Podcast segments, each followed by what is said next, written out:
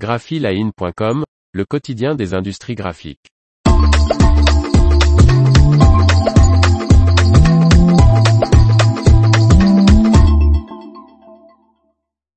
La papeterie espagnole d'Arjowiggins rachetée par Fedrigoni.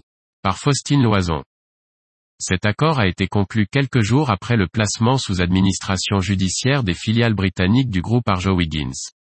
Alors que l'usine espagnole n'était pas concernée par la procédure d'insolvabilité des filiales anglaises de sa maison mère Arjowiggins, le site catalan est repris par Fedrigoni. L'accord a été signé quelques jours après la mise sous administration judiciaire des filiales britanniques du groupe Arjowiggins, précise le papetier italien de 4500 salariés. Basée à Gelida près de Barcelone, l'usine Guaro Casa, fondée en 1698, est spécialisée dans la production de papier fin de qualité, principalement pour les applications de reliure et créatives.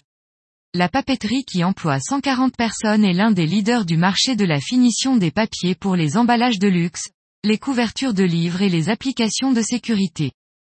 Fedrigoni, déjà très présent sur le marché des papiers pour l'emballage de luxe, estime pouvoir développer des synergies en tirant parti du savoir-faire de la papeterie espagnole et de sa fidèle clientèle.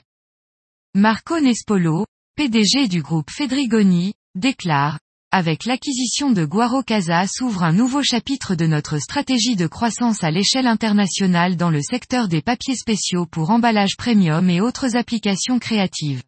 Elle nous permettra de servir encore plus efficacement toutes les marques, designers, imprimeurs et transformateurs. Cette nouvelle entité de notre groupe élargira notre portefeuille avec un savoir-faire supplémentaire et des technologies entièrement complémentaires aux nôtres. C'est le 22 septembre dernier que les dix filiales britanniques du groupe Arjowiggins sont entrées en procédure d'insolvabilité. Parmi elles, deux sites de fabrication du papier, l'usine écossaise de papier graphique et d'emballage de Stoneywood et l'usine anglaise de calque et papiers innovants de Chartham. Depuis, les administrateurs judiciaires, qui ont dû licencier la quasi-totalité des salariés, cherchent de nouveaux propriétaires pour ces deux sites, papetiers ou non.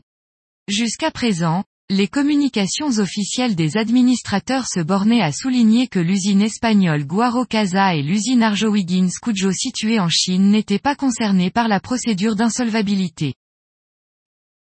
L'information vous a plu, n'oubliez pas de laisser 5 étoiles sur votre logiciel de podcast.